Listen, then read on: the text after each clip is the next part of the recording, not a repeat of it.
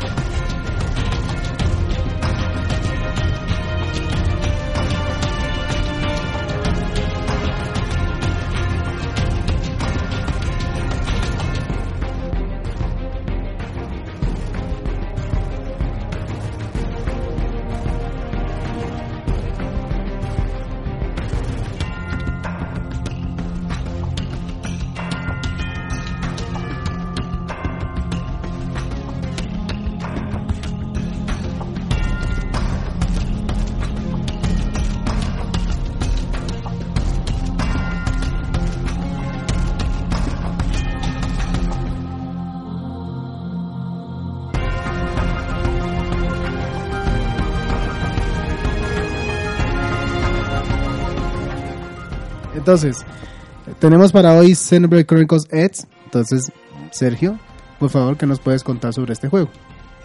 Bueno, Primero una breve descripción, a ver, ¿qué- ¿de qué es el juego? sí, el juego como tal es un action RPG. O sea, Action Role Playing Game. Sí, más o menos así está definido. Tiene unos elementos de RPG. El personaje tiene que interactuar con algunos, eh, tiene que interactuar con algunos personajes dentro de este mundo. Y el action se refiere a que eh, tenemos que tiene elementos de acción. Tenemos que interactuar con armas, tenemos que atacar ciertos eh, ciertos monstruos que se encuentran en, en Entonces, el, ¿nos en puedes el dar como un tal. breve resumen de, digamos, de quién fue el que, el- de quién de qué compañía desarrolló este juego, alguna breve historia de su desarrollo? Sí, eh, la empresa que lo desarrolló fue Monolith Software. Eh, fue una empresa fundada en 1999. Eh, inicialmente empezó con desarrollos, eh, creo que eh, fue inicialmente, bueno, estaba relacionada con Namco desde el 99 hasta el 2007. Lo que pasa es que el fundador de la empresa es un ex empleado de varias compañías que trabajan en juegos de rol y que se llaman, perdón, Tetsuya Takashi, Exacto. Takahashi, perdón. Sí. Y el apoyo, digamos, la plata, el billete, se lo puso eh, Masaya. oh, pucha, me perdonan el, el- el japonés, pero Masaya Nakamura, ¿Va bien? que es el fundador de Namco. Y por eso están tan relacionados. Exactamente. Y la empresa como tal, durante sus inicios, desarrolló una serie de juegos que se llamaban los Xenosaga Series. Y también desarrolló un juego que se llama Baten Kaitos. No sé si del que tenemos una reseña en la página web. Excelente, recomendado para Cubo. para GameCube, sí. Y Fueron dos entregas, solamente Origins y el- El- sí, que el- curiosamente el Origin salió después del... pero fue el primero que yo the jugué. Lo- uh, Blood Wind and the Low Soul and the Ocean, no me acuerdo qué carajo. Hacía un subtítulo así enorme. De Low Social. Ok. Entonces, Monolith empezó como una compañía de rol, como, pe- perdón, que desarrollaba juegos de rol eh, para y- Namco Bandai. y su serie propia, Xeno, los Xeno. lo- la saga Xeno. Que de hecho es un sucesor espiritual del De- juego de Xenogears, que salió para PlayStation 1, publicado por Square, que fue en el juego donde el personaje que les Takahashi. mencionaba, Y pues, Takahashi, y- fue el director por primera vez. Y ellos fueron los que sacaron pues Xenoblade Chronicles para, para Wii. Entonces, ya que este es el... Ya es- el- para, el, para el tema del Wii ya fue cuando hubo la colaboración con Nintendo. Y ya la empresa pasó a ser, mm, no sé, como eh, eh, exclusiva de Nintendo. bueno, Second Party, esencialmente Sí, Nintendo cogió y le dijo, bueno, Namco, véndame todas las acciones de esta empresa. Esta Sí. empresa me ha desarrollado varios juegos, yo le puedo esto plata, ahora yo quiero comprar parte de la empresa, pues la parte de la empresa que me quieran vender. bueno, Y este señor Takahashi Takahashi en alguna entrevista, a él le preguntaban cómo fue que usted terminó relacionado con Nintendo. Eh, dijo, pues muy fácil. Cuando yo estaba en Namco, Namco em- me tenía al principio como ayudante técnico o de diseño de otras, em- de otras empresas internas. Se llegó una reestructuración de Namco y Namco me dijo, mire señores, a ustedes lo que podemos ofrecerles es o se vuelven un estudio interno de aspectos técnicos y hacen los juegos que nosotros les vamos diciendo o tenemos la posibilidad de que Nintendo nos está ofreciendo un dinero, e entrevístese con ellos a ver qué puede pasar. Eh, cuenta Tahachi que, que en su reunión con Nintendo, eh, lo que él les dijo, bueno, ni- señores Nintendo, ¿ustedes qué quieren? Y los señores de Nintendo le dijo, pues lo que usted quiera. Es decir, queremos Cheque juegos blanco. de los que usted hace eh, porque nosotros no lo sabemos hacer. Entonces Tahashi dijo, mi decisión fue facilísima. Me volví con Namco y les dijo, por favor, véndanle todo lo que ustedes tienen en acciones a Nintendo porque es lo que me interesa hacer. Y ya. Un, un último, un último elemento ahí es que la empresa como tal, Monolith Soft, está como dividida en dos secciones. De hecho, tiene dos sedes. La primera sede es la que se encarga de hacer juegos. ¿Qué juegos hace? Un juego más o menos cada dos años. Un Xenoblade Chronicles Algo. Un Xeno algo. Pero adicionalmente tienen un segundo estudio, que es un estudio de técnico, meramente técnico, que ayuda en cualquier cantidad de títulos que ustedes se imaginen. Project Sun, el 1 y el 2, eh, Legend of Zelda Skyward Sword, Mario Kart, Donkey Kong, mm, eh, Breath of the Wild, The Wild. cualquier cantidad, ellos apoyan técnicamente el desarrollo, pues porque tienen cierta experiencia con Y herramientas y con los esas cosas. Namco. Ok. Listo. Entonces, Sergio, este es Xenoblade Chronicles X. ¿Eso quiere decir que es alguna secuela de Xenoblade Chronicles de Wii? La verdad, no he jugado el de Wii. Es un spin-off. ¿Es un spin-off? Sí, pues eh, hace parte, es sencillamente, a ver, es para ponerlo así, similar a lo que pasa con los Final Fantasy, se supone que estos Xeno no tienen relación directa uno con el siguiente. De ese modo, Xenoblade Chronicles, el original de Wii, y Xenoblade Chronicles X no tienen relación directa. Eso quiere decir que es un sucesor espiritual. No, No necesariamente. porque tiene nombre propio y todo. Sencillamente es un esquema de juego aplicado en un más que más que historia o continuación o de hecho pues ya está anunciado Xenoblade Chronicles 2 que Ujú. se debería ser de alguna forma estar la conectado secuela. o por lo menos debería estar más conectado aquí lo que se conservan son más como mecánicas Ujú. y otro universo y lo que sucede es que utilizan el nombre para que la gente que está familiarizado con el este se Al igual que pegue Final una Fantasy. Defraudada como la que me yo. el, el tema es al- similar a lo que sucede con Final Fantasy. Todos los Final Fantasy son diferentes. Todos tienen historias, incluso están ubicados en tiempos y universos diferentes. Pero mantienen una unidad en eh, enemigos, poderes, mecánicas que siempre están ahí. Siempre hay un Mogul, siempre hay un Tundara, siempre hay un eh, X-Life o, o aparece. Que a veces es un niño, que a veces es un viejo, que a veces es una vieja, que a veces Ajá. es un... Aquí pasa lo mismo. Se mantienen los nombres de los monstruos, algunos escenarios, algunos Los movimientos. personajes tienen ciertas habilidades que se mantienen, que existen nuevamente, etcétera, etcétera. Ok. Entonces, eh, Sergio, cuéntanos un poco sobre la historia entonces de Xenoblade Chronicles X, ya que vemos que no tiene relación alguna con los otros títulos de esta saga. Listo. El juego trata en un futuro más o menos en el 2054. Dos especies alienígenas. Esto nos lo cuentan en los primeros cinco minutos de la, del juego y nos lo repiten dos veces. O sea que traigan crispetes. Eh, sí. No es muy largo tampoco. Sí, entonces eh, el tema es que dos razas extraterrestres se enfrentan en, eh, en el espacio cercano a la Tierra y eh, de esta guerra de estas dos especies extraterrestres eh, la Tierra se ve como involucrada de como un actor eh, bueno, ¿cómo Daño colateral. daño colateral. Y para evitar seguir sufriendo daños colaterales la Tierra crea naves espaciales para desalojar el planeta.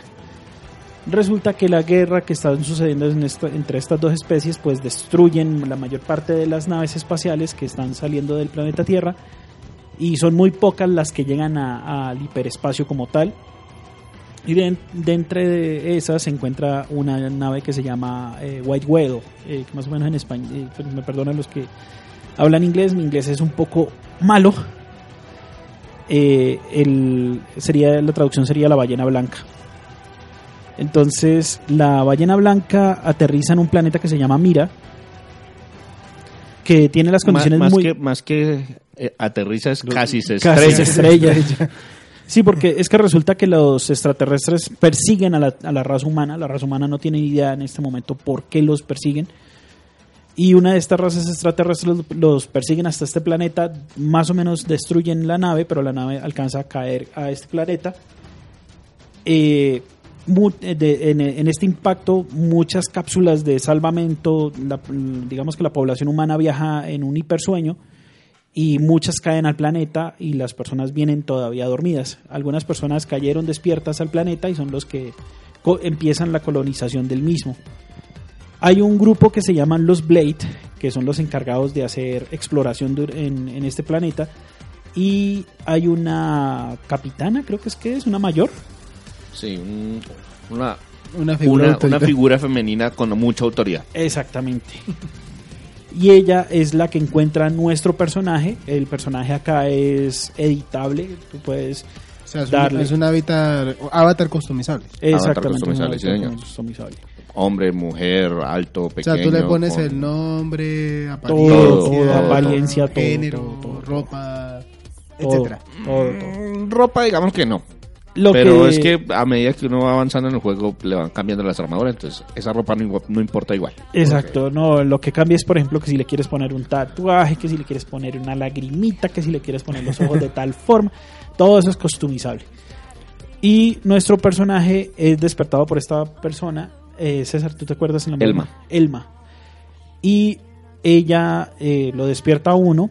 Muchas cápsulas, eh, las personas que se encontraban dentro de esas cápsulas o están muertas o no se pueden despertar por el momento. Nuestro personaje sí. Eh, la primera interacción es que no recordamos nada, solamente que nos llamamos tal cual el nombre que nos quisimos dar en el inicio del juego y no recordamos nada más. Entonces, eh, lo que hace Elma es llevarnos hasta la, hasta la nave espacial. Resulta que, eh, tengo entendido, cada nave espacial representa una ciudad del planeta Tierra. Y White Well representa a los ángeles de la Tierra. Y acá creo que se llaman los New, los New, Lo- New Los Angeles. Exactamente. Y tiene partes muy representativas de Los Ángeles. Hay una zona que es comercial, que es eh, las personas que más o menos reconozcan un poquito la ciudad de Los Ángeles. Es así, tiene suburbios, tiene iglesia, tiene un puerto donde se arreglan los scales, que son los robots que utilizan la raza humana para, que ya son robots, unos mechas, que utiliza la raza humana para defenderse. Y así empieza nuestra aventura como tal. Ok. Listo, entonces esa fue la historia de Xenoblade Chronicles Sets. Entonces, por favor, Sergio, cuéntanos sobre el- cómo se juega Xenoblade Chronicles Sets. Esto no es un RPG, sino que es una, ar- RPG. Entonces, Exactamente. cuéntanos entonces cómo se integran esos dos géneros en este tipo de juegos. Entonces, eh, aquí el personaje cuenta con varias herramientas. Cuenta con un dron, que es el que nos permite, por ejemplo, ver una vista desde una altura más o menos eh, en la cual podemos ver un poco más adelante, podemos un poco ver un poco más alrededor. Tiene eh, manejo de armas, manejo de espadas, manejo de eh, de, bueno, de diferentes armas y puedes tener estrategia con, el, con la persona que nos está acompañando en este en el momento del- de, la acción. Eh, prácticamente en el primer minuto del juego es acción. Sales, a- empiezas a, a matar algunos, algunos animales para abrirte paso hasta la, hasta la ciudad. Ya cuando llegas a la ciudad te empiezan a asignar misiones porque ven que tú tienes ahí como una especie de manejo especial con las armas, bla, bla, bla. Y eso te, te empieza a abrir un poco más de misiones y te empiezan a decir, vea, si es que si usted se especializa en esto, usted puede adquirir cierto eh, nivel de, de- de recoger más objetos o puedes volverte un explorador donde puedes ir abriéndole camino a los demás. O o sea, lo que tratas de decir es que aquí, se- aquí usan el sistema de clases. 50 mil millones de sistemas implementados dentro del juego. Entonces, el primero del que habla Sergio es que se supone que Blades, que es como un ejército, por llamarlo de alguna Sí, manera, como la milicia. nos da la posibilidad de elegir diferentes ramas. Sí. Eh, prosecutors, eh, Pathfinders. pathfinders. Cada uno en realidad son lo mismo y para ti como personaje es exactamente lo mismo. Lo único es que te da un poco de bonos adicionales De experiencia. de experiencia si haces lo que tu grupo eh, te manda. Entonces, por ejemplo, si eres Pathfinder, a esa gente le dan más experiencia cuando descubre más el, el mundo, Exacto. cuando explora más el mundo. Los Interceptors, por ejemplo, son los que ganan más experiencia si atacan más enemigos, entonces defienden algunas zonas. Hay otros que eh, si buscan las cápsulas de los caídos de la nave eh, o arqueología o piezas de mecánica que están por ahí regadas, eh, si encuentran esas piezas, pues ganan más experiencia por eso. Entonces realmente es un bonito. En donde están las clases importantes es según el arma que tú manejes y según si quieres ser un personaje de cuerpo a cuerpo, de defensa, de distancia o de soporte. El juego te ofrece básicamente esas cuatro clases y Son, luego son- el juego inicialmente lo obliga a utilizar la clase base que es Enforcer. Cuando usted llega a cierto nivel en esa clase, le dan la opción de escoger tres adicionales. Y después de que llega al, al nivel 10 de cada una de esas, le puede subir hasta... a- le hablen otras dos ramas en cada una en que y eso le determina qué armas puede utilizar, qué habilidades puede utilizar, qué eh, artes puede utilizar, que son formas o ataques especiales. y voice eh, Los voices, es, eh, usted los define, es- son otros. Es que hay tantos, tantas, tantas mecánicas que es súper difícil de, co- de- de explicar. Para decir Y, el eh, tema de acción así rapidito, eh, nuestro personaje cuando se encuentra con un monstruo y entran en un combate, eh, la acción en esta parte es, es que el personaje ataca automáticamente. O sea, Ajá. él va dando, si tiene una... Todos los personajes cargan siempre dos armas: una de rango y una de melee. Sí. ¿Listo? Usted las puede cambiar presionando un botón, botón X. Entonces, para hacer daño a distancia, usted solamente tiene que tener el arma activada y él va disparando. ¿A qué Sí. velocidad? A la velocidad que le da el arma. Porque cada arma tiene una velocidad de refresco y hay que recargarla, etcétera, etcétera. Exacto. Lo mismo si usted se les acerca, le pone el arma de melee y él hace el ataque automáticamente. Ese es el ataque automático. Pero adicionalmente, todos los personajes tienen una serie de artes, que son habilidades especiales que uno selecciona eh, y utiliza según en el momento que usted decida que hacen mucho más daño o que curan a sus compañeros o que les dan alguna habilidad, alguna mejora o les da más armadura o le pone a dormir a los enemigos. Son múltiples, múltiples, múltiples habilidades. Desbloqueas un montón de estas artes, pero realmente puedes equiparte un número determinado por Ocho. la clase que tienes. Ocho. Y en el combate los activas. Los tienes que seleccionar, presionar el botón y se activa. Todo en tiempo real. Todo en tiempo real. Es decir, Sí, el no hay- monstruo nos está atacando y nosotros estamos haciendo eso de buscar ahí en ese menú que nos ponen ahí. No hay, no O hay pause, o sea, no, hay, es pa- no hay tiempo- pause. No es tiempo activo como en los Final No, no, no. Todo es en tiempo real. Por eso es Y- la acción del, del y action cuando RPG. se pone o se activa la, eh, el arte que tenemos, una vez lo utilizamos tenemos que esperar un tiempo para que vuelva a estar disponible. Un cooldown. Entiendo. Un, un tiempo de, de- de- de recarga de la habilidad. Ok, perfecto. Eh, Adicionalmente a esos artes, está el elemento que mencionaba Víctor de las voces. Y es que los personajes cuando van a hacer sus, sus artes gritan cosas. Y según el color o el, el tipo de habilidad de lo que gritan, le dan a uno la pista de qué tipo de arte debe usted activar. Si usted activa el arte del mismo tipo que el personaje eh, que lanzó la voz lo mencionó, entonces se pone todo como en cámara lenta y usted recupera algo de vida. Entonces es importantísimo estar pendiente de qué les gritan los demás. Además de la, de la, de la voz que hay, ahí hay muchísimos elementos adicionales. Porque no viajamos solos. Ese personaje que Sergio comentó como Elma. protagonista. eh, no, no. No, el avatar. el avatar. Ah, ok. El avatar. eh, puede llevar o puede estar hasta con otros tres personajes en juego. Es decir, un equipo de cuatro en total. Y lo que dice César es, yo controlo a mi avatar, pero los demás se mueven automáticamente. Y a medida que ellos hagan o utilicen sus acciones, sus artes, yo puedo tratar de hacer, entre comillas, combos con ellos. Y ese es el tema de las, de las artes. Y aparte, los movimientos tienen algunas habilidades especiales. Entonces algunos ralentizan, otros tumban al enemigo, otros eh, lo distraen. Entonces esa interacción entre personajes es lo que compone o le da gracia al combate. Y hay eventos y artes que tienen efectos diferentes. Si, por ejemplo, yo ataco al enemigo de lado, o yo lo ataco por la espalda, o entonces yo tengo que ir ubicando mi personaje mientras los otros distraen, etcétera, etcétera. Entonces, por ejemplo, un, un ataque normal, un, un eh, vamos a enfrentarnos contra un enemigo gigante. Entonces yo tengo uno de mis personajes que siempre llama la atención. ¿Eso qué quiere decir? Que el monstruo le va a dar la cara a él. Eso me permite a mí ubicarme de costado. Porque, ¿Por qué me ubico costado? Porque tengo un movimiento que si lo pongo en el costado puede tumbar al monstruo.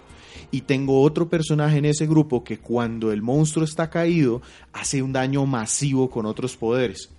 Entonces eso es lo que da la gracia o, o la interacción en, los combate. combates. Sin embargo, sí, usted- entonces puede decir que los combates son bastante intensos y se manejan De hecho, mecánicas. yo casi no le pongo atención a nada de lo que está pasando en la pantalla en el combate, que es muy vistoso y que hace movimientos y hay unos que dan botes. Y, porque tengo que estar pendientes de que me están gritando los otros, de qué momento se, me- se me, eh, pude volver a activar el arte y así y así. O sea, hay, está pasando tantas cosas en la pantalla que uno no se puede concentrar mucho en ese movimiento de la pantalla, o sea, en la, en la iteración, en las, en las animaciones, sino es el menú, el menú. Aquí, el, qué arte está activado, quién me gritó, qué, qué puso acá, quién, quién está bajando de energía, quién está subiendo. O sea que nos toca tener dos ojos más y otro par de orejas para poder retener todos los elementos que se desarrollan Sería durante el combate. Sería muy útil, sí. Entonces, Sí, sería, eh, sería agradable que hubiera alguien mirando solamente el combate. Entonces, está en la portada y Sergio lo mencionó.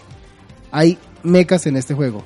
Sí, se ¿Cuál- llaman scales. Entonces, ¿cuál es la utilidad de estos mechas? ¿Se usan en el combate o tiene otro tipo de aplicación en, para, en el juego? Bueno, el scale como tal es una unidad de transporte. Nos permite movernos de un continente a otro, porque estamos hablando de que aquí esto es un mundo completo, son cinco continentes. Y el scale nos facilita mucho movernos porque aquí el, el escenario se va generando. Si tú vas a pie, el escenario se va generando, se va generando.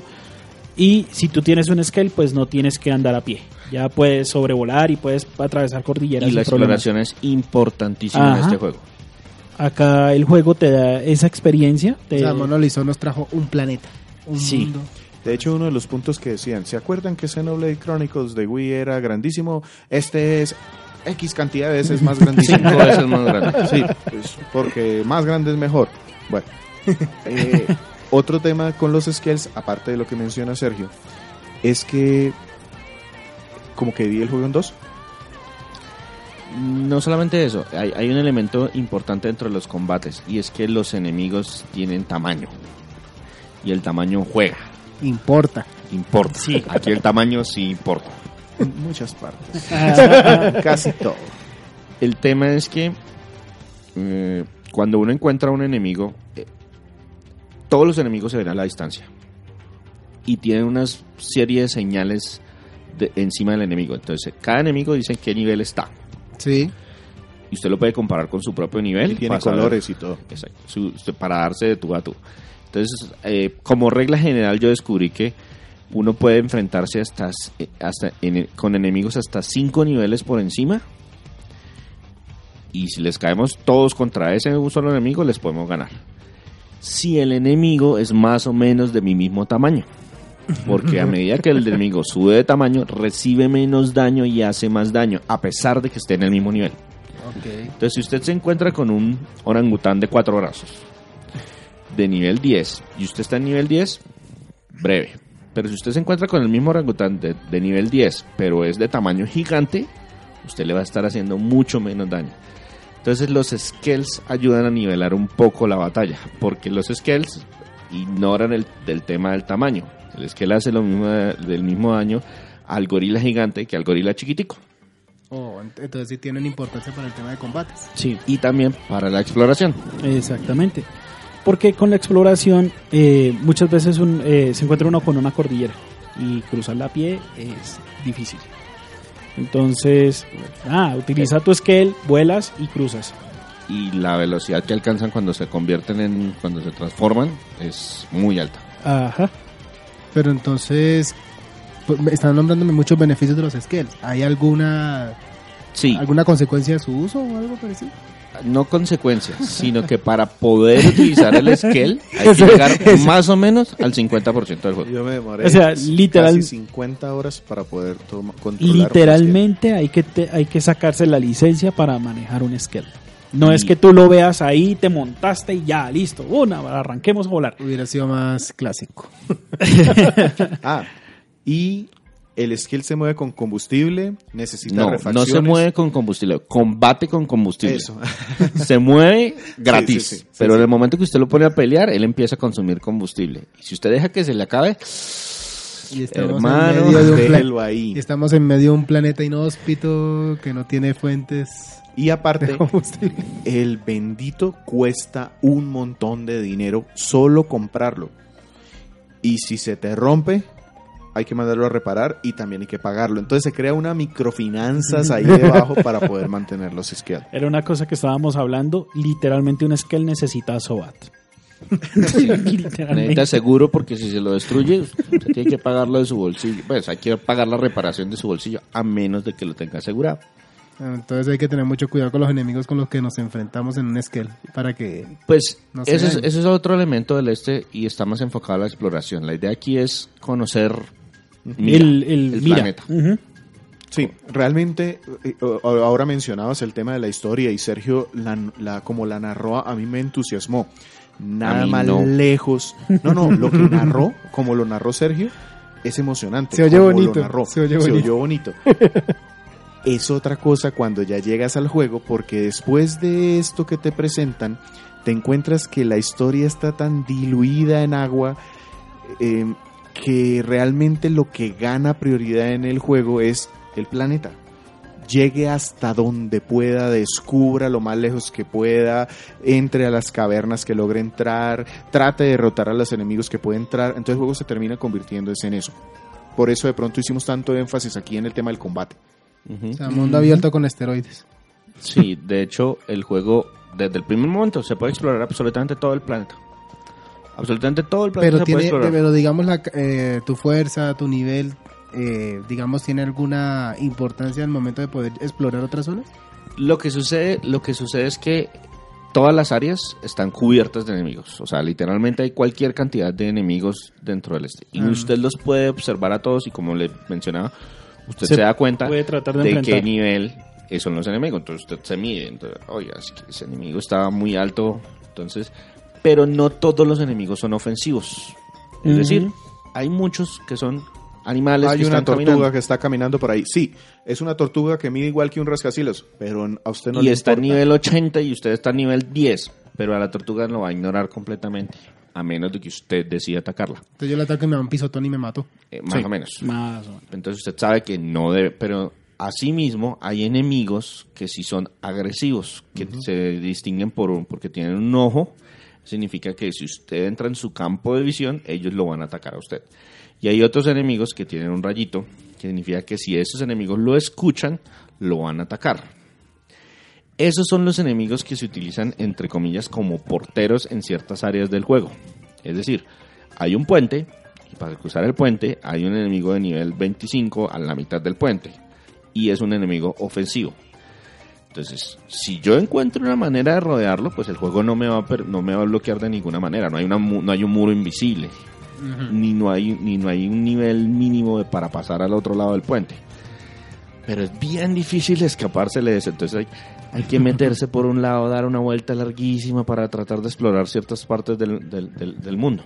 Y más, si no, si no te dedicas a subir en nivel y de buenas a primeras vas a tratar de hacer la exploración, difícilmente el juego te va Pero a sí ayudar. encuentra uno áreas en que hay enemigos de nivel 40 y al lado hay enemigos de nivel 10 y hay titanes que son enemigos especiales. Bueno, hay cualquier cantidad de, de enemigos y cosas. Ujú. Hay mucho por explorar. Y un tema que no... Esto no es un juego de Ubisoft, entonces no tiene torres. Pero, pero hay puntos eh, de minería dentro del planeta en los que usted tiene que ubicar una sonda y esa sonda le permite volver a ese sitio de manera rápida. Le da un fast travel. Le da un Ah, fast bueno. travel y le desbloquea eh, todo, el, todo el juego, todo el mapa está dividido en hexágonos, Claro. en un montón de hexágonos. Y después de que usted desbloquea la sonda, eh, los hexágonos alrededor de esa sonda le muestran qué tienen para que si completarse. un enemigo, que si un tesoro, que, si una camino. misión, es- etcétera, etcétera. Entiendo. Entonces, por ahora creo que hasta ahí se trata el tema de la jugabilidad de Xenoblade Chronicles Sets. Tiene muchísimo más, pero digamos que estamos Rayando la superficie. rayando las... Exacto. Hay un elemento con el que no podemos eh, que no podemos ignorar y es que el juego tiene m- multijugador en línea. Ah, sí, Entre ese sí lo ha probado César. Ese sí no, no lo podemos ignorar y es que después de que después de que le dan a usted como la misión inicial, lo sueltan en las barracas, le dicen listo, usted puede anotarse en estos tres escuadrones. Sí, más chévere. El escuadrón para juego solitario, Eso fue sarcástico. el escuadrón para multiplayer y el escuadrón de sus amigos. ¿Para qué sirve? La verdad sirve para mucho y no tiene ningún costo, excepto que usted necesita estar conectado en línea. Esencialmente, usted se mete esos- dentro de ese escuadrón, ese escuadrón hay un montón de gente que también está jugando en línea o que estuvo jugando en línea, no tienen ni siquiera que estar realmente conectados en ese mismo momento y dejan sus personajes botados por el mundo. Y hay gente que está jugando en línea. Entonces hay misiones que se activan de manera aleatoria. Entonces elimine 10 monstruos de estos, 10, 15 de estos. y son la misión para todo el escuadrón. Para todos los que están jugando. Entonces cuando usted va, va paseando por el mundo y usted ve un enemigo con una letra S, significa que es un enemigo de los que el escuadrón está tratando de matar. Si usted mata a esos enemigos, les dan puntos de recompensa. Y esos puntos de recompensa le sirve para canjearse por eh, otros elementos y esos elementos le completan a usted misiones del juego normal. Hablando del tema de misiones y por qué es importante eso que acaba de mencionar César. Porque las misiones se dividen en llegue a determinado punto, hable con determinada persona, mate determinado monstruo o cantidad de monstruos o recolecte determinada cantidad de ítems. Yo creo que de ahí no salimos. No, de ahí no salimos. Y muchas de las misiones de recolectar son aleatorias. O no los botan los monstruos al matarlo, o sencillamente el mundo tiene como unas lucecitas ahí flotando y tú los vas cogiendo y eso se supone que es un ítem. Y hay mil. ¿Por qué? Porque una misión te puede pedir 25 cosas de algo. Normalmente vamos entre 5 y 6, pero, Sí.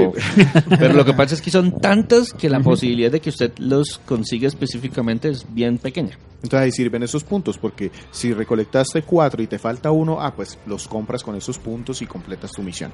Y las misiones son importantes porque algunas son principales y esas te sirven para desbloquear el curso de la historia, otras son secundarias y pues te sirven para ganar dinero para los skills o te sirven para mejorar las relaciones con otros personajes. Comprar armaduras, la, hay tantas, tantas mecánicas dentro de ese juego, pero tantas Comprar más armas, sacar más licencias, mejorar el nivel de los de los productores de armas para que le llenar el formulario de la ARP, de la ARL, de la Y- y le EPS. digo- no, y le digo que tiene de otra cosa, todo.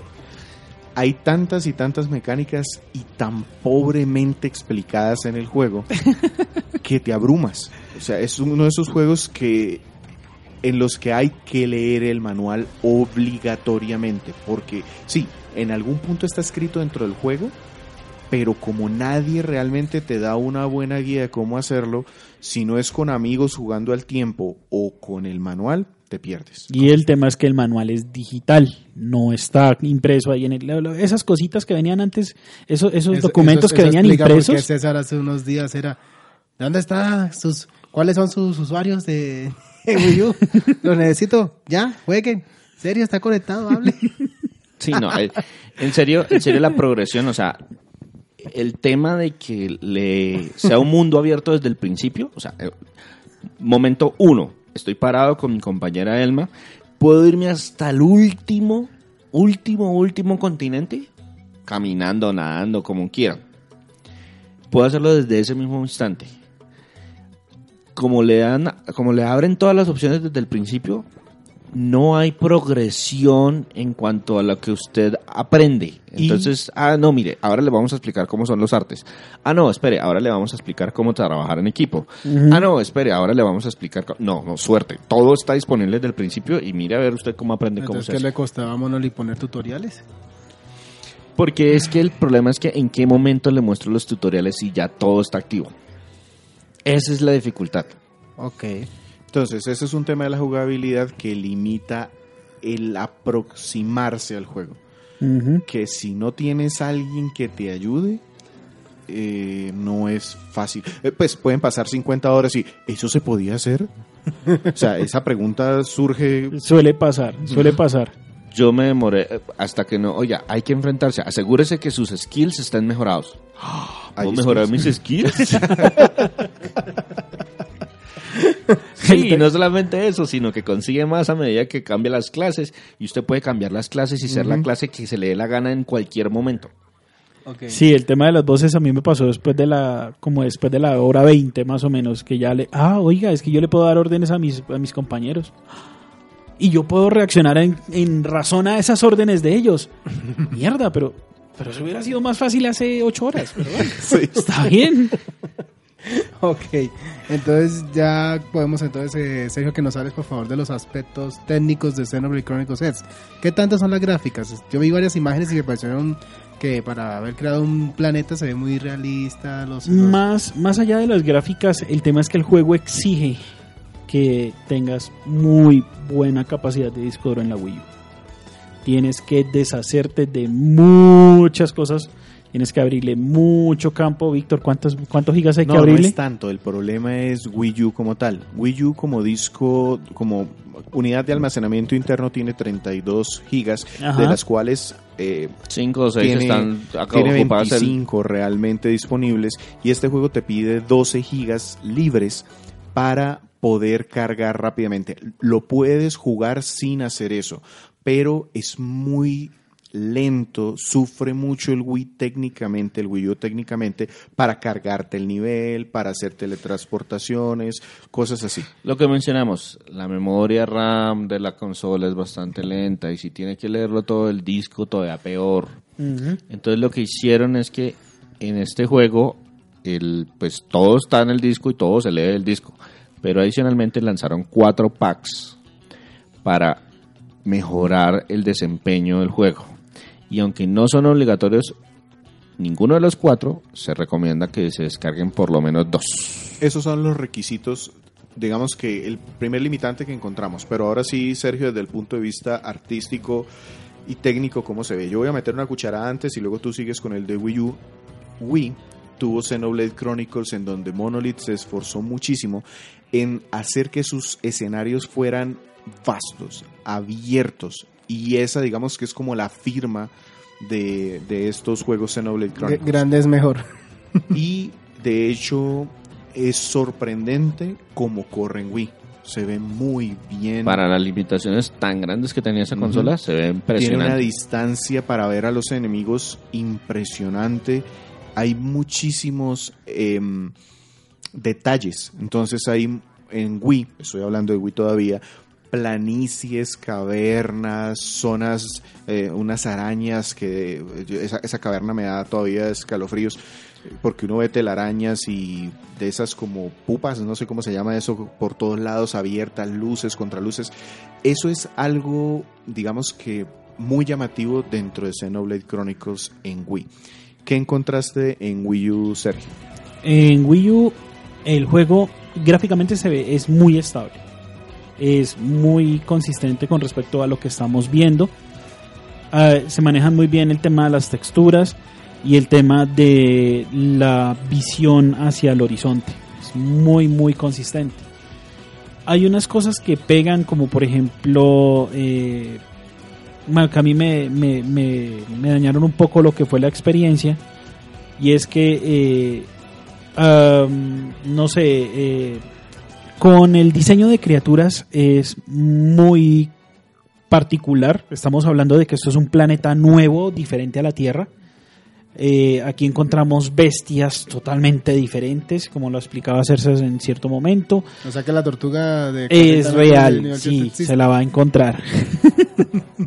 se la va a encontrar y los monstruos están adaptados. Sí, César me pone una cara, yo no me lo inventé. Los, los monstruos están adaptados al ecosistema en el que llegamos, porque recordemos, esto es un planeta con cinco continentes. Hay desiertos, hay selva, hay llanuras y cada uno tiene su propio su, pro- su propio ecosistema. También estamos hablando eh, el tema de las plantas, el tema del, del detallado de los escenarios es Sí, muy bueno. apenas- la primera vez que yo entré, yo dije, uy, porque el primer escenario es una selva. Ajá, El, una el- el- selva. el primer continente es Primordia. El Es- primer continente son planos, llanuras, con algunas montañas muy, muy altas y hay unas construcciones que uno dice eso es imposible y de verdad se siente extraterrestre, eso me gusta. Que de verdad se siente, oiga, estoy en otro planeta. No, y que, lo, y que los animales responden al, al, al escenario como tal. O sea, Los, no- gigantes, los gigantescos van, se, se, se pon- se ponen a tomar agua y no los escucha, y se les puede acercar a, a escucharlos tomar agua y todo el cuento. Pero pues ese es Primordia, ese es el primer continente apenas. El siguiente continente, Noctilium, Noctilum. Noctilum, es completamente diferente y súper, súper, súper detallado. A mí me gustó bastante. sea, la fauna y flora del planeta están completamente plantas fluorescentes. o sea, diferenciadas. es espectacular. raíces gigantescas que usted puede ca- caminar sobre ellas, de un árbol que usted jamás ve a ver dónde se acaba. Además que aquí tenemos el elemento de que eh, hay, hay día y noche y los animales cambian también en relación al, al, Al horario. al horario. También hay efectos climáticos Ujú. y algunos de esos efectos nos afectan, de hecho. Ujú. Por ejemplo, cuando en Olivia hay tormentas, el suelo se vuelve eléctrico y a usted le van haciendo daño poco a poco, usted le toca buscar resguardo, hacer buscar sitios donde resguardarse para no recibir daño adicional.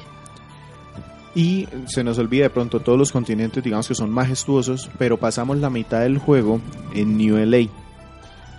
Y ahí es donde está la pega y yo creo que Sergio puede de pronto comentarnos un poco.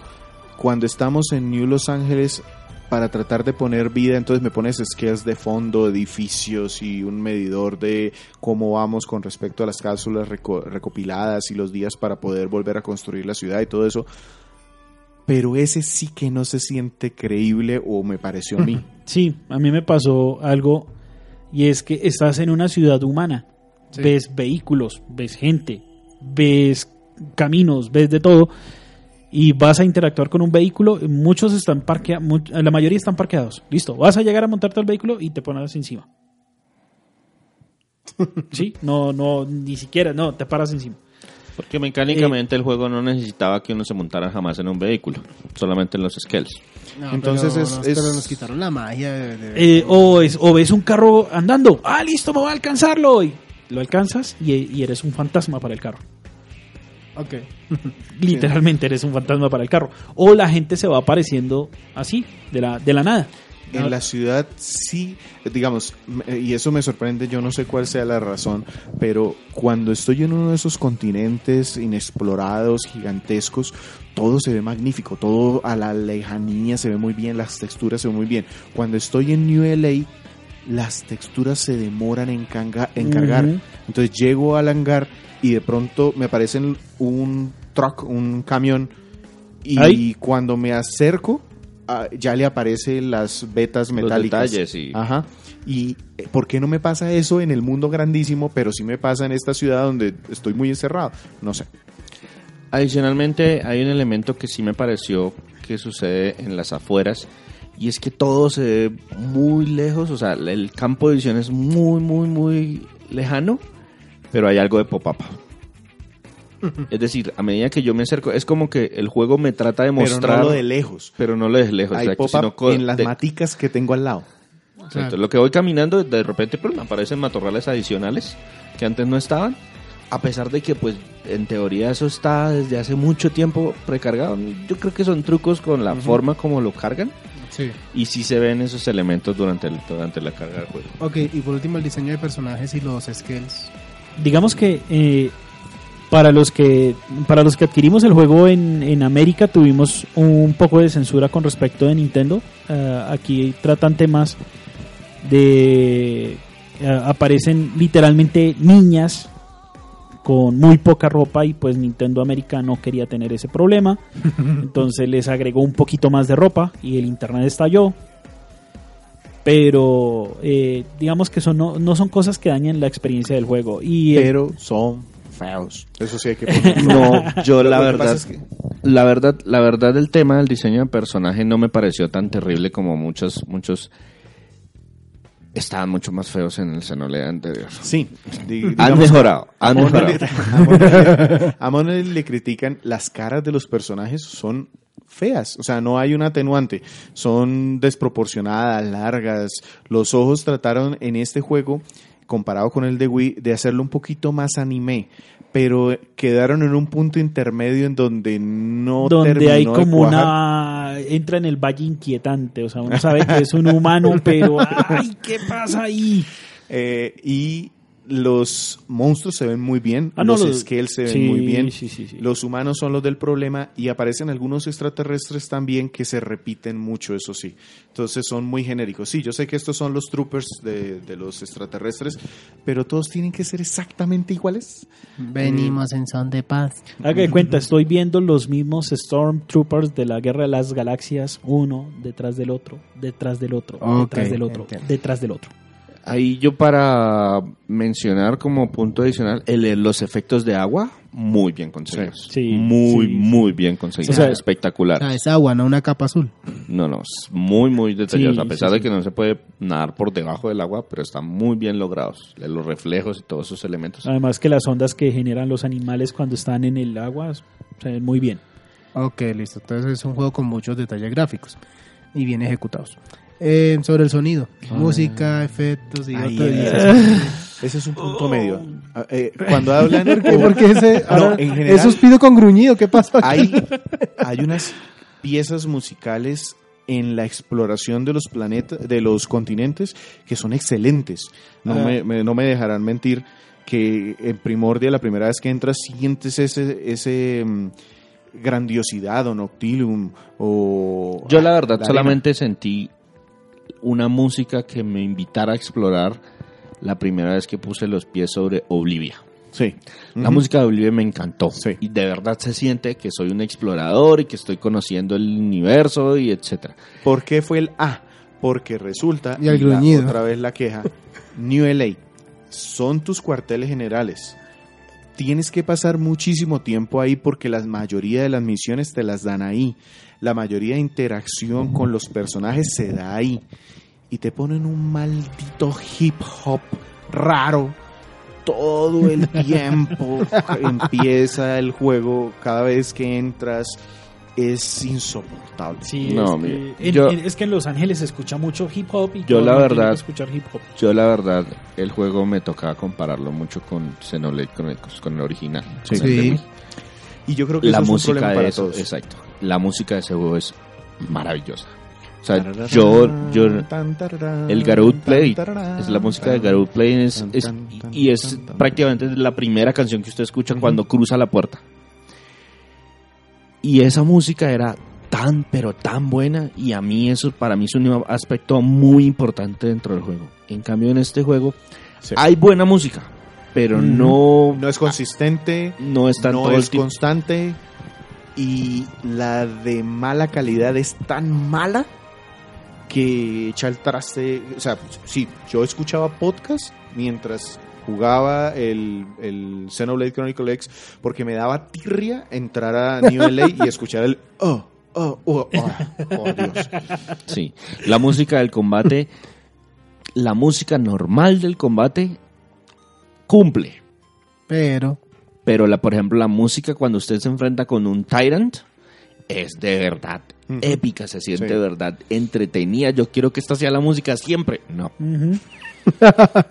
me toca enfrentarme con un Tyrant. es que tengo ganas de escuchar buena música. Voy a enfrentar a un Tyrant para poder hacerlo. Eh, Más o menos. Sí, exacto. Entonces, hay buenas piezas, hay muy buenas piezas musicales, pero no No es consistente. no es consistente, hay no, que- es, hay no, es, constante. no es toda la música buena como sucedía en el juego hay, anterior. que, hay que darle las gracias a Hiroyuki Sawabano, que fue el, el que creó la, el soundtrack para el juego. Hiroyuki es un autor para muchos animes. El hombre eh, fue el encargado de Attack on Titan, Guilty Crown y Kill la Kill. O sea, el hombre es Muy bien. muy, muy, Muy conocido, pero conocido en el trabajo del anime. Dejó caer la pelota. En el tema de acá de. de, La parte Chronicles, sí, no. de las voces, en cambio, me pareció que es muy buena. Los actores hicieron un buen trabajo, con excepción de una de las razas extraterrestres que uno conoce, que es bastante molesta, pues no estresante, no, no, para mí no alcanzo a llegar a ser estresante, pero si tiene un Bueno, y- chillito. O sea, imagino que tenemos diálogos. ¿Hay multidioma o algo? Mm, Ah, ¿Pero qué pasó? Es Resulta que- que... ¿Te acuerdas que te decía que la historia la narran o la empiezan o la diluyen o no la presentan cada año bisiesto? Sí, claro. Ese es el problema. Las, eh, digamos que escenas más importantes en donde hay doblaje están muy espaciadas entre sí. La mayoría de misiones no tienen doblaje. Las, las misiones que tienen doblaje son las misiones de afinidad Sí. y las misiones de la historia principal. Ok. nada más. Y ahí sí diálogos y durante el combate eso todo el mundo grita de todo. Eh, de- en función de qué tantos es- es- eh, artes tengan, eh, pues gritan diferentes cosas. Las voces son muy buenas cuando están presentes, pero no están presentes en durante todo el tiempo. En multidioma no. Nada de multidioma, Todo en solo- inglés. todo en inglés, Todo en inglés. nada Eh, más que en inglés, de hecho, únicamente en inglés. El texto únicamente estaba en inglés cuando se lanzó el juego y luego Nintendo lanzó un parche muy muy pronto, al- apenas lo lanzó, Como al mes. para dar varios idiomas. Ujú. Ok, entiendo. Y el tema es que escuchar un videojuego japonés con voces en inglés. No, no, para No, mí no es ningún problema. No, Teniendo en cuenta que todo el setting es que estamos en New Los New Ángeles, LA. tiene sentido. Sí, sí, Lo sí, que pasa pero- es que el diseño de personajes, que está un poquito más enfocado al anime, puede chocar un- a- algo con el tema de que todas las voces estén en inglés, pero pues A, a eso pasa. no y de ver todas Ruby maneras- porque Ruby es un anime hecho en América. Y de todas maneras, pues... No lo veo, pero el tema es que. Igual lo sufre. Sí, Sí. de- aunque de todas maneras tiene algo de sentido por el hecho de que se maneja la mecánica de las voces en batalla. Entonces, de pronto sí queda mejor el hecho de que sea No, en las voces inglés. en batalla están bien, digamos que, ay, bueno, listo, soporta uno. Pero que, eh, por ejemplo, que uno escucha a una niña que es Lynn, creo que es que se llama, Ujú. Que supuestamente tiene como 12, 13 años, 13. Entonces, y que habla casi como pongan a, a mi mamá a poner voz de niña, o sea, No, Ah. no, la voz Yo de la Lin me sentí gustó así. No, a mí la... No, a mí el juego lo que me pareció es que las escenas en, na- en donde había mm, doblaje, en donde había voces, se me hacían muy con el ánimo de un sitcom. De como casi todo era tratando de hacerlo medio comedia, los buenos, las buenas conversaciones. Las que eran dramáticas, ah, eh, esas las ignoré mucho. sí, oh, Pero mira, ese es o sea- que el cómo se mueve, qué sexy. Com- cumple, pero, pero sí, está muy diluido también. Bueno, entonces aquí tenemos los comentarios de esos tres exploradores, porque obviamente yo todavía no he tenido la, la oportunidad de jugarlo.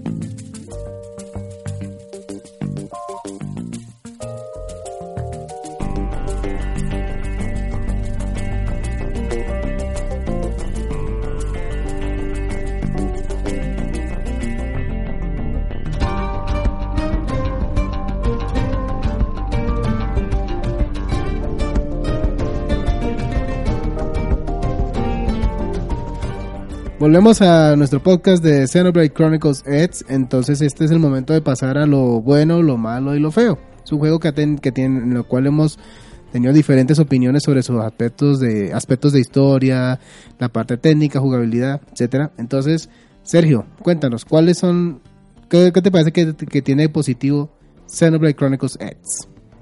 es un juego masivo. O sea, estamos hablando de que es un juego, es un planeta, cinco continentes. Eh, es un juego de verdad masivo que te da un mundo abierto. Pues eh, lo que nos decía César hace un rato, tienes todas las habilidades abiertas para explorarlo desde el minuto uno y da para hacerlo. Para mí ese es, eso es un aspecto positivo del juego. Yo tengo aquí listados, primero a mí me gustó el modo de combate, o sea, si cuando ya entiendes todas esas cosas de las voces, de los arts, de cómo interactúan los personajes, cuando ya tienes claro cómo evoluciona la clase de tu personaje y todo eso, el combate se vuelve muy dinámico y muy divertido, hasta estresante, pero de la buena manera. La personalización es altísima, entonces eso en general me gustó. Y la música buena, o sea, solo la partecita buena de la música me gustó. No, no, hay varias canciones, hay, mu- hay varias canciones muy buenas. Igual es- estamos hablando de que un juego que tiene como 40, 50, 60 canciones, una cosa absurda. Absurda. Y pues que más o menos el 50, 60% de la música sea buena, es bastante bien. Ok, eh, ¿algo, ¿alguno de ustedes tiene alguno más, algo más positivo que comentar? Visualmente me parece que es un juego muy agradable. Es un juego que exige de verdad a la consola, que esfuerza, eh, se mantiene todo el tiempo con buen frame rate, no se cuelga, permite ver a distancia, los enemigos todos tienen su comportamiento propio y único y su, su- su y su diseño también individual. Incluso no lo comentamos, pero uno puede atacar partes específicas de, la- del- de los enemigos y si le- nos concentramos sobre esa parte y la destruimos, hay algún cambio visual también sobre el, sobre lo- sobre el oponente. Gráficamente es de verdad muy, muy impresionante y es los diseños, como estamos hablando de un planeta externo, estamos hablando de algo en el espacio exterior, pueden darse lujos creativos que no podrían decir, ah, no, mire, es que estamos en la Tierra, Pues ese árbol está muy alto. Ok, entonces, lo malo de- del juego. Para mí una cosa mala es que eh, el tema de que para optimizar el juego tener que tener espacio disponible de, de- aparte de todo la consola se sienta forzada para correr el juego me parece que, que sí es algo malo Bueno, Yo como malo y que es un pecado enorme el juego, el hip hop. aparte, el ritmo de la historia y la profundidad de la misma. Es un RPG, así sea un RPG de acción. La historia está contada, es decir, en 50 horas yo tuve 5 partes de historia. O sea, una cada 10 horas. A mí ya se me olvidó qué pasó las 10 horas pasadas. O sea, la historia realmente no, Te movías No, por inercia ya. Exacto. Otra cosa que tengo como mala es la estructura entre las misiones. Yo no sé esta gente en dónde estudia para poner las misiones. Hay unos prerequisitos que yo no sé por qué es un prerequisito. Tengo que pintar las uñas a un bicho para que me desbloqueen un skill. Eso no tiene sentido. y, y- y es difícil encontrar la conexión entre historias, entre misiones, para saber cómo avanzar. Por- Por ejemplo, el tema, el tema de lo que menciona Víctor de la historia y de la estructura de misiones, el juego, la historia lo cuenta a través de capítulos. Sí. Entonces, eh, iniciamos en el prólogo, tarán, aparecemos en Mira y hay que llegar a New LA. Después de que estamos en New LA, para que nos den la primera misión, tenemos que completar una misión de afinidad y tenemos que eh, descubrir el 10% del mundo, por ejemplo, del Claro. 10% del primer continente. Sí. Encontrar esa misión de afinidad no es fácil. Hay que ponerse a buscar todos los signos de pregunta que hay en el mapa, a ver quién nos da esa misión que nos está pidiendo el juego que completemos para seguir avanzando. Y explorar 10, el 10% de primordia, pues no es gran cosa, pero significa ir a mirar qué podemos hacer por fuera cuando todavía no tenemos un montón de, de- de mecánicas claras. es correcto La historia como tal es interesante, pero la forma de, Eh, está la tan diluye. diluida que uno no siente que, por ejemplo, y eso es un elemento que a mí me encantaba de Xenoblade Chronicles, el original. Yo vi la intro y quedé enganchado, pero enganchado al 100%. Aquí como mi personaje es un avatar X. X, pues él está ahí, hace parte de la historia diciendo que sí y diciendo que no y no hace más. Todo pareciera que el guion lo escribieron alrededor del personaje de Elma y Elma como que debió haber sido la protagonista y en el último momento es, ay, que mejor hagamos un avatar y que el avatar, y claro, como puede ser hombre o puede ser mujer, hay que hacer O las sea, cosas básicamente genéricas. no hay profundidad en los personajes. No, No. en el protagonista. protagonista. Ah, pues que es Porque el protagonista soy yo y ese personaje pues lo, hicieron, lo escribieron lo más genérico posible porque no sabíamos cómo podía ser. Mientras que todas las historias de todos los demás que me están acompañando son interesantes y cómo hizo Lynn, que es una niña de 13 años, para conseguir un viaje en esa, en esa arca y por qué es tan buena en esto y cuál la historia de que la coronel no sé qué y los que nos acompañan. Hay cualquier cantidad de personajes adicionales que usted puede o no puede conocer si hace las misiones de afinidad. Ok, entiendo. Yo tengo otra cosita para cerrar lo malo, es la música mala, es muy mala. Ah, en algún momento hay que tocar lo del hip hop, pero bueno. ¿sí? Entonces eso también lo tengo dentro de lo malo y yo creo que con eso termino lo que yo tengo como malo. Yo tendría como malo el, ter, el hecho de que no explican nada en el juego. Sí. También apoyo a César. Eso para mí es terriblemente malo. Ni un tutorial, ni un Hay, manual. hay in-game. comentarios, hay comentarios cuando su, cuando usted desbloquea algo como muy importante, le dicen, y ahora hay disponible esto, y ya. Hay una cosa tan sencilla como el fast travel. No te explican cómo funciona el fast travel. Es un, este juego es obligatorio jugarlo con el gamepad. Porque si lo juegas con el gamepad, vuelas de un lado para el otro rapidísimo, exploras, ves todas las posibilidades de misiones que tienes en cada cuadro. Eso no te lo dice nadie. Eso es terrible. Me, me llegó a mí en un sueño. Sí, no, y eso es, eso es, eso es fatal, eso es fatal para un juego de, de la dimensión De este dimensión, juego. sí. O sea, hay tantas mecánicas, eh, con manejar el, manejar el equipo, eh, poner los skills, asignar las artes, manejar la- los skills, la, cambiar Las clases, organizar las voces, todo eso y nada, no hay Eso- explicación de nada, o mejor dicho, sí hay explicación de todo eso, pero en el manual.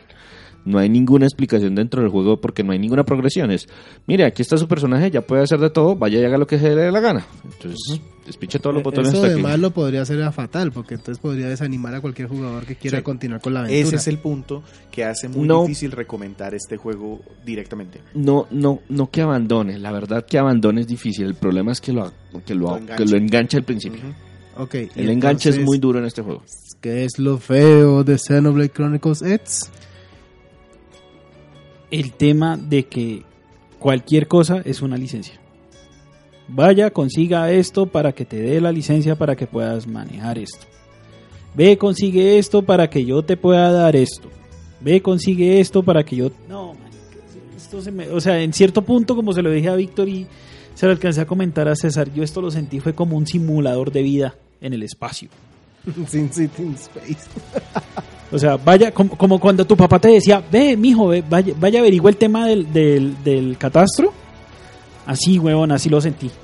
Y usted se iba por ah, quién sabe, no hay putas, usted iba a averiguar el tema del catastro. es la frustración más gráfica y, y, y emociona que he visto de serie en mucho tiempo. No, es en serio, usted, y lo que comentó César, es en serio, usted se, ahí, usted se va y empieza a preguntarle a Raimundo y todo el mundo, oiga, ¿dónde queda esto? Y empiezan a hablarte de tu empiezan a hablarle de la vida, o de que consiguieron que días una mujer que no les hablaba y que no sé qué, y uno, no, marica, esto no Entiendo, y ya, saber". y ya sabemos que nunca encontraste al señor Catastro. Eh, sí, más o menos. Víctor, ¿qué piensas tú que tiene juego mal? Yo tengo dos De feo, cositas perdón. Primero, la letra de los menús. Eh, se nota que era como de los primeros intentos de, un juego de este estilo con muchos menús en HD, eh, porque es de lo que los juegos viejos HD sufrían. No. Cuando recién salieron las consolas del Xbox 360 y el Play 3, ellos no sabían dimensionar bien las letras de tal manera que se veía muy bien si usted tenía un televisor de alta definición, pero si usted tenía un televisor o pequeñito o de definición estándar, eso no hay forma Es de leerlo, eso toca es imposible. eh, el, este juego tiene off TV, es decir, si, si alguien está usando el televisor, en teoría tú puedes utilizar el gamepad para jugar, eh, pero en teoría es imposible. No, no hay forma de gestionar los menús desde el gamepad. Eso es una cosa que tengo como feo. Y lo otro que tengo como feo son las caras de los malos. Los alienígenas malos son espantosas. O sea, no son ni proporcionadas, ni son horribles.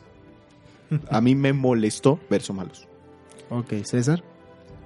Yo pondría como feo el tema que Sergio mencionó como malo. Para mí eso es feo, que, que usted necesite descargar eh, los elementos de, de los paquetes de, de transferencia dentro de la consola. Para mí eso es feo. ¿Por qué? Porque no dañan el juego Y como reitero, tal, pero eso- sí son muy importantes, al menos dos. Yo, yo considero Y también eso como reitero feo. lo que dice César ahorita de dentro de la consola, porque Wii U tiene la posibilidad de conectar discos duros externos. Lo primero que yo hice cuando compré el juego fue descargarlos dentro del disco duro externo que tenía porque ya la memoria interna del sistema estaba llena. No, no funciona bien. Tuve que mover todo lo que tenía dentro de la consola, el disco duro externo, volver a descargar los paquetes porque no me dejó ni, moje- ni siquiera me dejó mover los paquetes, tenía que descargarlos directamente y después de que los descargué eh, me di cuenta, el juego no es cómodo jugarlo si no tiene esos paquetes. Un elemento adicional que pues, ni siquiera es de lo feo, pero es un temita que quiero. Para mí, el juego fue muy decepcionante. Y me parece que no debería haber utilizado el mismo nombre de Xenoblade Chronicles como continuación. A pesar de que las mecánicas y que un montón de cosas fueron diferentes, no se nombre. siente, se siente como un spin-off. Como Por un- eso le dije spin-off. Al principio usted me dijo no, pero es que así lo sentí. Para mí el juego no fue decepcionante, me gustó mucho, A mí también. me sorprendió mucho, pero afortunadamente para mí yo no traía, o sea, yo había jugado Xenoblade Chronicles original muchísimo, me encantó, está dentro de mi top 5 de Wii sin duda, pero por eso mismo yo no me hice expectativas con este juego. Por eso no me decepcionó como lo decepcionó a César. Lo que me terminé encontrando fue no el gran RPG de acción que tenía en Wii. Yo me sentí jugando un MMO. Eso Claro. me sentí jugando.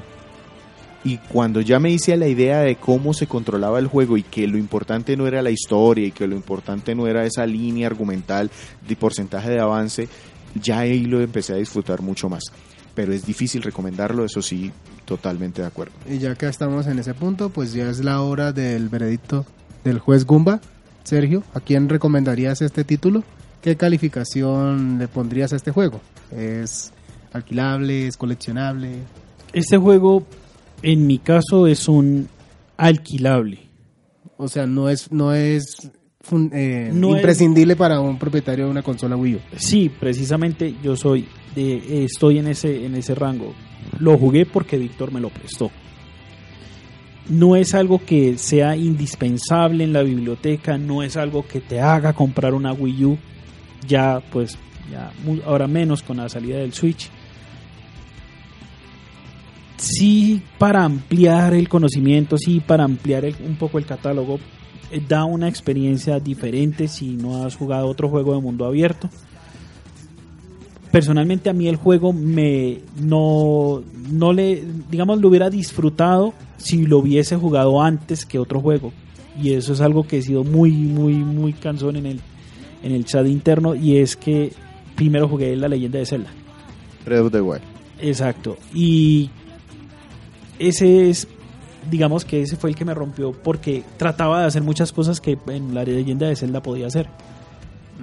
Y entonces eh, es un juego que, bueno, está, tiene cosas buenas, tiene cosas negativas.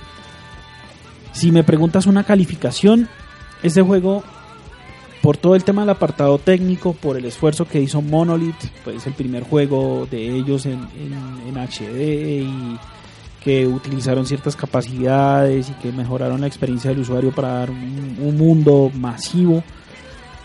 Yo a este juego le doy un 8 no está no no no no no doy bueno una de las cosas que no dije que iba a dar números en decimales pero apurado llega al 8 apurado apurado apurado apurado llega al 8 sobre Pero 8 scales Un 8 skills alquilable. ¿Nuestros exploradores tienen algo que agregar? Sí, Sergio eh, habla del tema de Zelda y yo creo que tiene razón en ese sentido para él.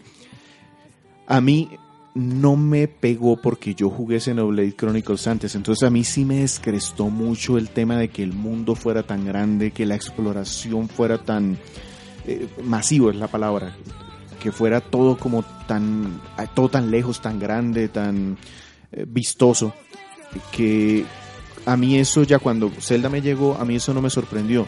Para Sergio fue al revés. El primero lo experimentó con Zelda, esos mundos gigantescos, grandes, vastos. Eh, y cuando se volvió aquí, pues ya lo sintió un poquito menos, eh, con menos posibilidad de interactuar. A mí eso no me importaba, porque pues estaba viendo un planeta extraterrestre gigantesco y eso nunca lo había sentido. Me sentí un explorador en un punto. Pero sí, también tiene razón en el sentido de que te deja medias en muchas de las cosas. La historia no llegó a lo de Xenoblade. Es- e- el problema es eso, que entro en comparación. La exploración con Zelda no no es no le llega al punto. La historia con Xenoblade Chronicles no, mm, tampoco le llega al punto. Entonces te quedas con las mecánicas y el combate. Me encantaron. Por eso para mí el juego también tiene esos ocho skills que, que pone Sergio. Para mí sí sería comprable. Me parece que si uno tiene Wii U, me parece que vale la pena comprarlo.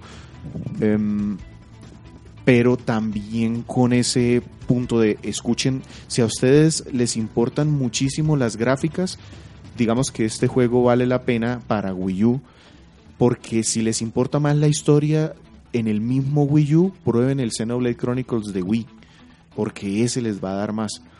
Eh, o si les importa mucho el tema de la interacción con el mundo y de la lógica y los puzzles y no váyanse para el Zelda porque eh, de a veces se pone uno a recomendar otras cosas. ¿Y el señor de la decepción? Es muy curioso porque a mí el, juego me pareció muy bueno, pero salí decepcionado con respecto a si se compara con el Xenoblade Chronicles, exacto, con respecto a las expectativas. Después de que me leí el manual y me puse a mirar todos los elementos y eh, el juego me tiene en este momento eh, bastante bien enganchado, yo creo que lo voy a terminar. No voy a ponerme a hacer el 100%, es Xenoblade Chronicles lo jugué 180 horas. No creo que en este ya alcance a pasarle siquiera las 100, pero no por eso es un mal juego. Es un muy buen juego, me parece que es de los imprescindibles de Wii U. Lo tenemos en la lista de los imprescindibles de Wii U, es definitivamente un juego comprable, pero sí me parece que una calificación de 8 sería lo justo. Tal vez ese elemento de que hay que tenerle mucha paciencia y no todos le van a tener esa misma paciencia Me corrió el juega, frío. juega, juega un elemento, juega duro contra, contra el título. Hay muchas cosas que no explican, hay muchas cosas, hay una, Es que yo creo que nosotros lo jugamos mal. Si nosotros tres hubiésemos tenido el juego al mismo tiempo y lo hubiésemos jugado al mismo tiempo, aplica el tema del MMO. Hubiéramos hablado entre nosotros, hagamos esto, miremos su personaje, qué misiones están haciendo hoy, pero como eso no ocurrió y nos tenemos que ir cada uno solitos a ver nuestro manual, no todo el mundo tiene paciencia para hacer eso hoy en día. Y tampoco es un juego que sea muy amable como para buscar tutoriales online. O sea, no, no sé, nunca lo probé, pero no me imagino a alguien. Así se activa la bola, así se activa la cámara, así se... No, pues... No, y, en- y encima que el fact de, eso, fact de esos juegos deben ser larguísimos. no, Ajá. sí, el juego es, eh, a lo bien, el juego es masivo, o sea, brutalmente O sea, que se preparen para grande y hay muchísimas cosas por hacer.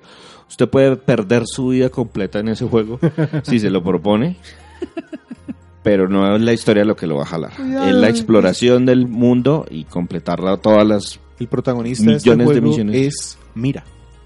El planeta como tal. Ujú.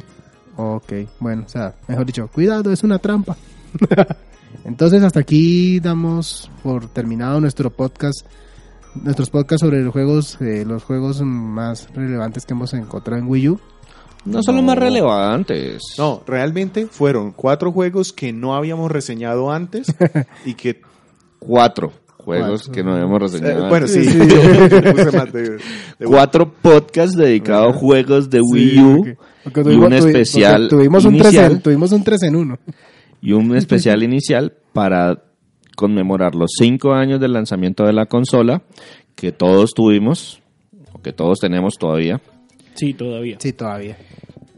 y de paso darle una despedida en función de que pues ya Nintendo abandonó el barco y es lo más probable es que a partir del año entrante empiecen a ver contenido de muchos otros dispositivos y no tanto de Wii U. De O 2018. sea, esta pareció funeral vikingo. Con- La despedimos con todos los honores. Ah, eso sí. Sí, pero yo no Este- quemo la consola. Este fue el podcast 50. Conmigo estuvieron Sergio, que nos va a recordar los contactos rápidamente. Sí, mira, nos pueden conseguir en Twitter como arroba crónicasgumba, nuestra página de internet www.crónicasgumba.com, nuestro Facebook fanpage www.facebook.com slash crónicasgumba, nuestro podcast lo pueden encontrar en iTunes, iBox y TuneIn Radio. César, no sé si tienes algo para despedirte de este podcast 50 y especial. No, prepárense para el 51 que hasta ahorita estamos trabajando. Solamente tenemos un juego fijo y todo lo demás azares del destino. Sí, esa es cajita, cajita de sorpresas y barril de monos. Andrés Valencia, No, pues que esté muy bien y prepárense para lo que les tendremos en el último podcast de este año.